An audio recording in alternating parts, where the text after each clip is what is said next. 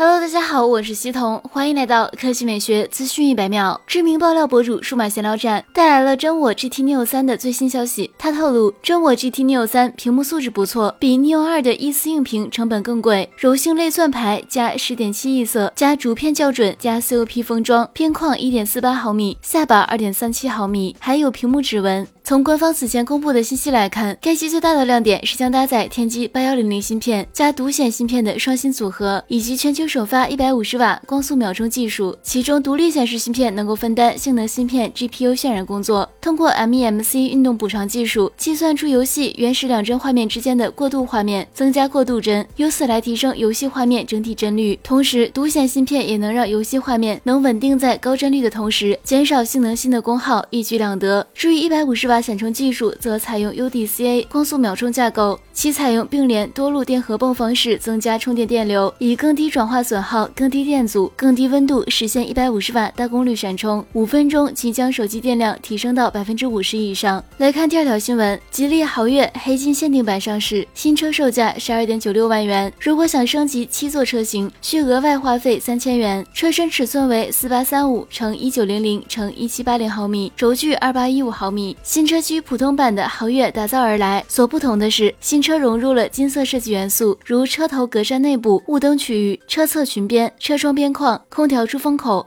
换挡杆区域均有非常显眼的金黄色装饰件。此外，地柱处会配备特别版车型的专属金色标识，以凸显车辆身份的特殊性。虽然价格便宜，但它配置却相当丰富。高配版还拥有 L 二级辅助驾驶系统、自动泊车、三百六十度全景影像、HUD 抬头显示等诸多富有实用性的科技配置。动力方面，新车依据搭载吉利 1.8T 发动机，最大功率135千瓦，峰值扭矩300牛米，匹配六速自动和七速双离合变速箱。好了，以上就是本期科技美学资讯一百秒的全部内容，我们明天再见。